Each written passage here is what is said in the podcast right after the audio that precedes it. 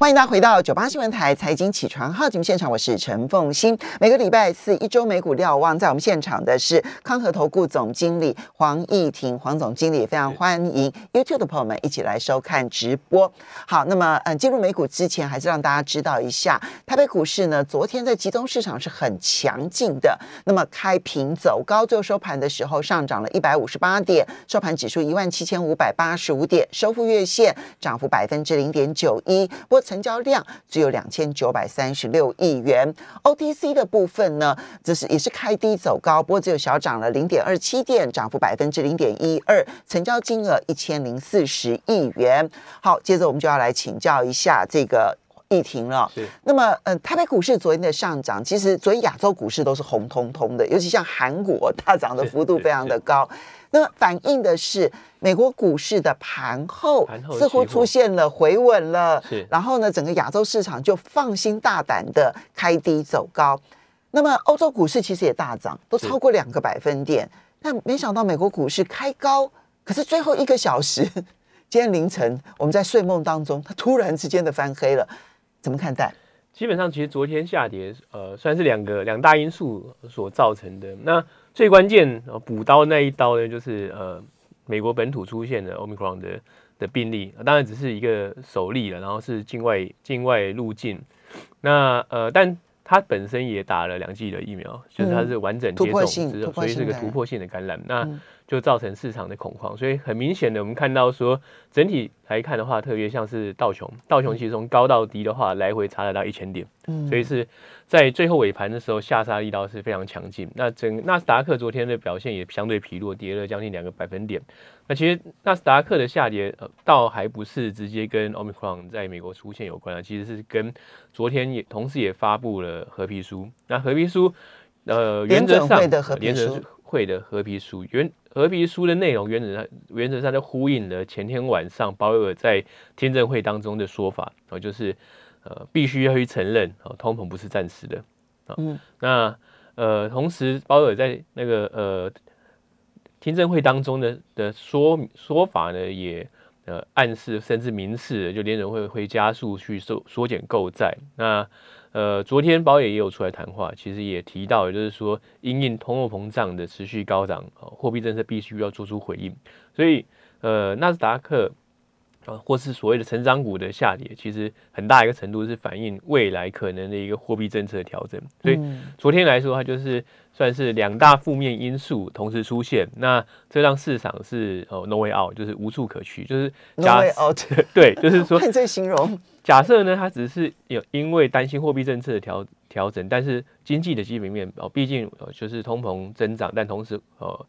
昨天所公布的经济数据还是相当正面，不管就 ADP 的数据或是 ISM 制造业指数都是非常正面。那正常情况之下的话，应该呃在循环性股票或者是呃其他呃通膨概念股应该会有有所支撑，但昨天就出现了 Omicron 在呃美国境内哦发生的第一个案例之后，第一个病例之后呢，就冲击了这种循环性股票或是呃所谓的经济循环股、通膨概念股，所以造成了昨天的美股呈现几乎啊，除了公共事业小幅哦在平凡附近之外，其他几乎都重挫。对哦。就是十一个板块，只有公用事业这个板块小幅度上涨，是其他的十个板块，不管你是这个属于景气循环的、原物料的，或者是科技成长的，通通下跌。是是哦，是这就是你形容的 no way out。对对。OK，嗯，那呃，相对来说，它就是昨天的避险情绪很明显的提升，所以我们看到黄金的上涨，然后呃，十年期公债公债殖利率其实是不升反降哦。嗯理论上来说的话，昨天数据这么好，再加上说联准会的合皮书透露出其实是担忧通膨是高于担忧经济成长，所以整体来说的话，应该是从过往的呃经验来看，应该是会推升殖率走升。但昨天看到的是公债价格的上涨，同呃伴随着就是殖率的下跌，所以短线上看起来的话，就是一个呃避险的趋势或避险的情绪非常高涨。然后但整个短线啊，从上个礼拜五到现在，其实美国股市也有出现一个呃比较吊诡的趋向，哦，就是当重挫之后，其实短线上会有人冲进去。哦嗯。其实像前天晚上到昨天的呃期货盘，其实就可以看到出这样的一个状态，就是呃收盘的时候大跌，但期货出现一个拉升的状况。那当然，呃，前天晚上收盘之后，其实鲍威有出来做一些缓加了，那也出，但也让了短线的一个强帽客或者短线的一个很激进的投资人去做一个一这个反手做多的一个现象。那呃，上周五到礼拜也是如此，上周五重挫之后，礼拜一出现大涨。那现在来看的话，应该呃，期货盘也是小幅收收高，小小幅开高了，小幅开高，所以呃，短线上来说的话，还是呃，投资人想要去做极短线的操作的情绪还在哦。但这样一个两相搭配之下的话，就让昨天跟前天这两个呃市场的成交量是大幅的放大哦，但伴随的就是。呃，指指数的明显下挫，所以就技术面而言的话，反正是比较不利的状态了。筹码凌乱，然后再加上说，整个在下跌过程中很很明显放量，那就大跌小涨，大跌小涨。是是，而且呃，目前来说的话，其实过去这一周，呃，美股跌幅是相当的快，也相当重。那就 S M P 五百来说，它昨天收在四千五百一十三点。那已经是跌破了五十日均线，五十日均线四千五百七十一点。嗯，从台湾的对比的话，有点类似季线的概念。好，那接下来的话，大概就是一百日，就是也就大约略半年线部分，大概四千四百七十九点，那大大概也只有一个百分点。所以短线上，其实我们还有一些关卡要去要过啊。那除了说前面提到的，呃，联准会可能会去做一些货币政策的调整。之外，然后疫情呃新的病毒株再度的出现，那同时间呢，呃其实呃市场没有去很关注的议题，其实来自于十二月三号的债务上限的议题，不是解决了？我看到新闻说好像快解决了，有有这种说法，所以它没有被拿来做讨做讨论。但是前一两个交易日，其实在十月上旬要到期的美国公债价格，其实有很剧烈的波动，所以还是存有一些不确定性。那当然就。合理的的讨论啊，一定应该会压线的时候丢出一些讯息出来，然后啊，就礼拜五的时候会丢出一些相面相关相对比较正面的讯息，让这个议题被治被移植。但短线上来说啊，其实不确定性还是相当的高。那这样的不确定性呢，原则上应该会延续到十二月中，也就是十四、十五号联储会的呃下一次的 FOMC 会议。哦，所以从现在开始到呃一周半之后，哦，事实上。呃，整个的呃股市的信心、金融市场信心都会相对比较脆弱。但那但我认为呢，就是整个股市的下跌力道也许不会像这两天这么样的强啊，因为呃反应最剧烈的时候应该已经呃剧烈，应该已经反应完了。特别像昨天，其实就是一个呃双重利空夹击的状况之下哦，所以它反应速度会相当的快。接下来应该就是等待联准会的下一次的呃会议记录的讯息，然后再去做呃下一个阶段的一个。操作衡量，所以接下来的呃十天的时间啊，应该就会呈现一个相对起来弱势啊，但是呃是一个弱势整理的格局啊。所以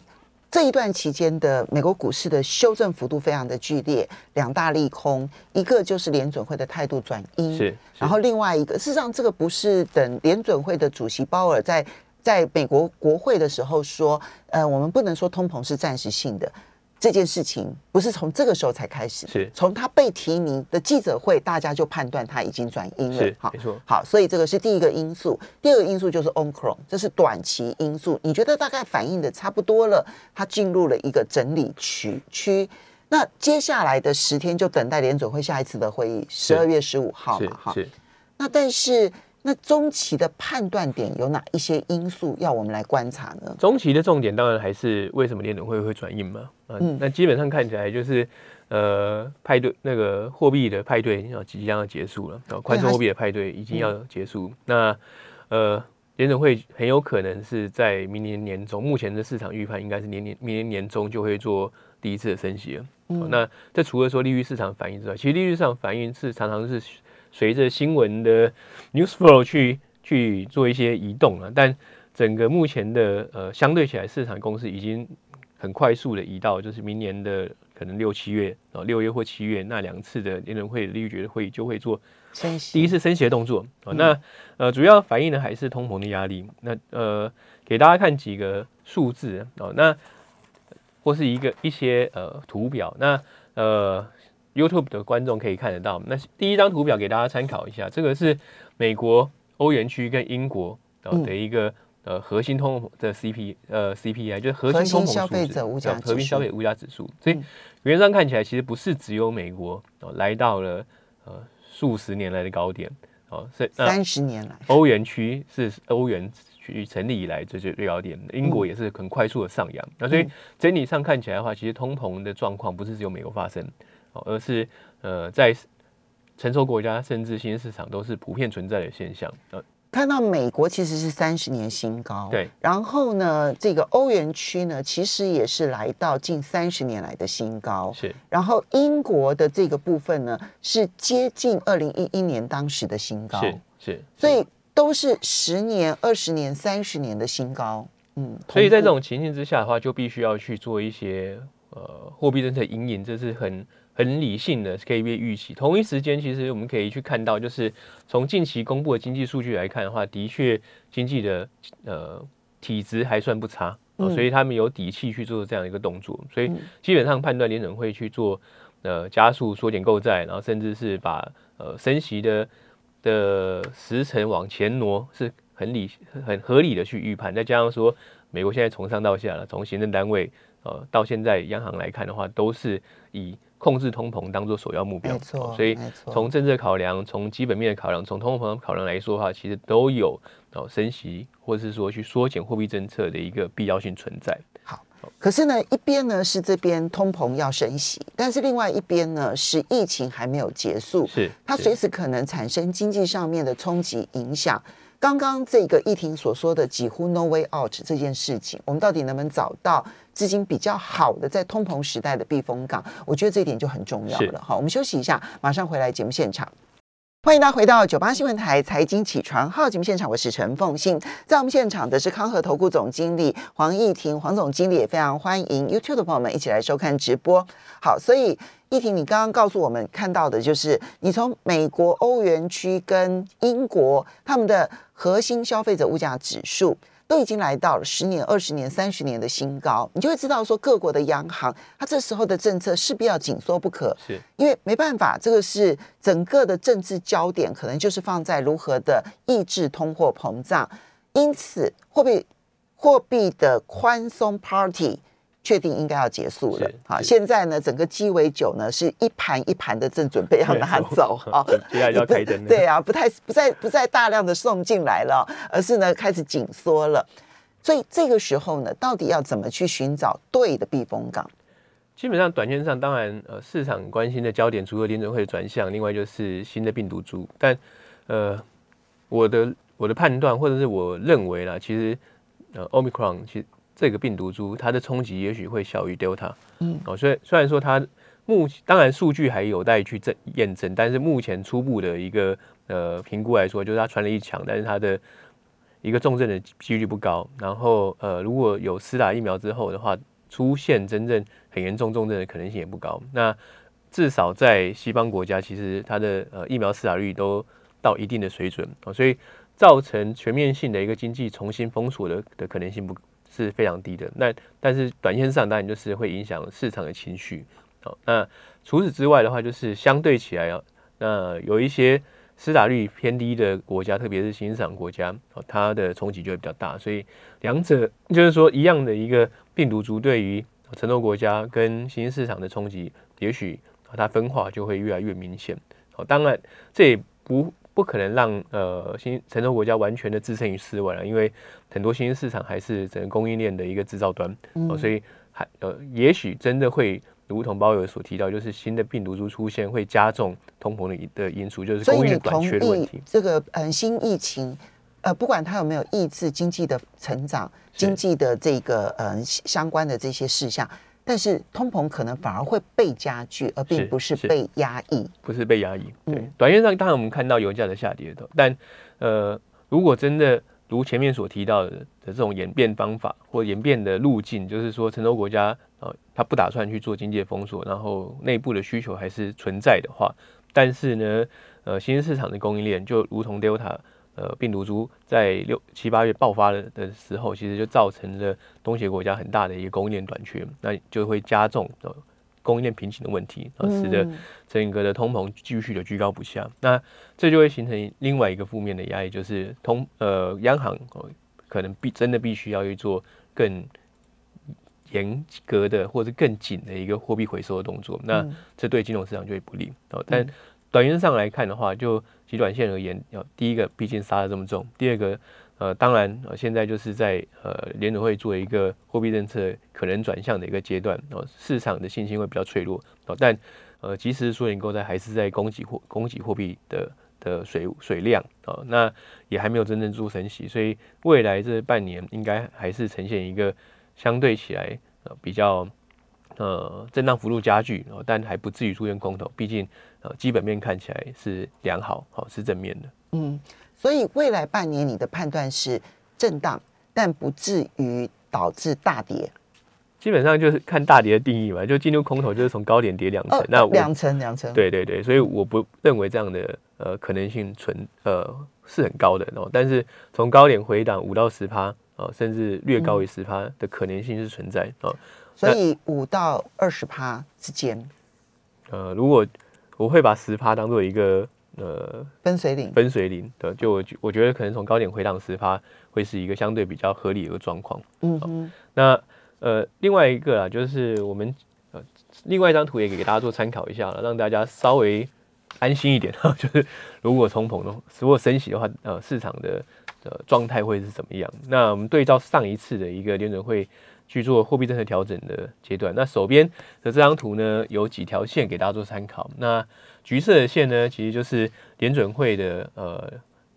Fed 的 Fed Fund Rate，就是 Target Rate，就是它的呃政策的目标利率。那当然往上就是升息，往下就是降息。那现在就是呃一个历史最低的水准。哦，大大家看图可以看得非常清楚。那绿色的线呢，就是联准会的总资产。那其实就是基你就可以。想象说它是 Q E 放 Q E 买进来的一个债券的量，就它释放出来的资金有多少？是是，那已经八兆多了，对，非常非常的大。嗯，那呃可以看到说，在二零一五年那段时间，那就是第一次上一次第一次升息之前的那几乎一整年。啊，其实美股没有出现大跌，嗯，但是呢，美股就呈现一个呃高档震荡。啊，那有一些的。讯息出来的时候，它会出现比较剧烈的增长。那第一次升息之后呢？啊，其实纳斯达克有出现比较明显的回档。嗯，大概就第一次升息之后，就去呃二零一五年的十二月第一次升息之后的三个月，呃，纳斯达克大概回档了大概百分之十左右。嗯，所以我会把百分之十当做一个衡量的一个呃参考点的，是从过去的历史经验来做参考。嗯，那呃。但是呃，由于这一次，或是说未来这半年，其实呃，不管就景气哦，或者是说企业的获利的预期，还是相对正面啊，所以基本上如果真的出现呃十百分之十甚至更深的一个回档的话，呃，即使面对货币政策的调整，其实呃，我们还是会建议投资人说是可以去做一些逢低布局的动作。嗯，所以如果从这个角度来看的话呢，现在。嗯，当然分两部分，一个是嗯，如果我已经满手投资了，是，百分之百的投资了，那这个时候该怎么办？那另外一种就是呢，其实我可能有大笔的资金，我现在要投资，你的建议又会如何？如果是满手部位的话，因为其实跌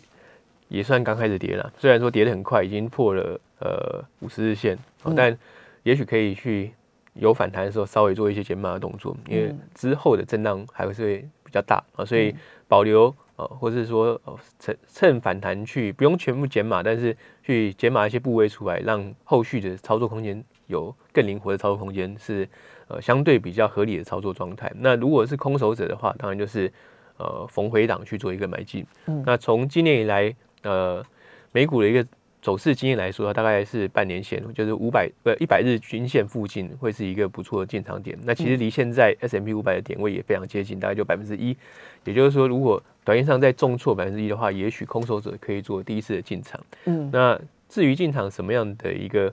标的，我们其实这一波就从上周五到现在为止的话，其实杀最急的，除了说成长股、科技股之外，循环性股票。哦，表现也是相对弱势，哦，非常弱势的，应该说非常弱势。哦，像是一些呃旅游相关的股票受到欧米克的影响，其实是根本就是哀鸿遍野。啊，那油价的下跌也让能源类股出现一个重挫。那我觉得能源类股是可以去读一下今天晚上 OPEC 的那的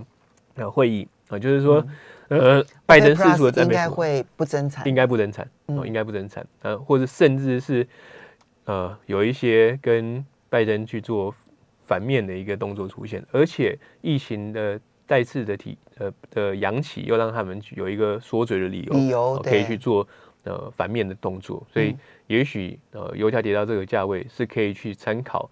或是可以去思考是不是一个呃相对逢低布局的状况。啊，因为我们看到的基本面状态其实是还相对理想哦，所以呃对能源的需求还是存在，所以供给面如果虽然在是美国释出的战备储油，但是如果呃 OPEC Plus 并没有做一个增产，甚至是呃，降低它的增产量啊的话，其实对于供需状况的重新的 rebalance 还是一个呃相对比较正面的状况。好，所以呢，这些是提供给大家在应对未来的震荡的时候呢所做的一个很重要的参考，希望能够提供给大家。那个做这个这在这个时候呢，不要到。不要到这种情况之下呢，就是投资上面 no 这个 no way out，就不知道到底要投资到哪一个领域了。好，我们要非常谢谢康和投顾总经理黄义挺啊，非常谢谢大家，休息一下，马上回来八点钟节目。谢。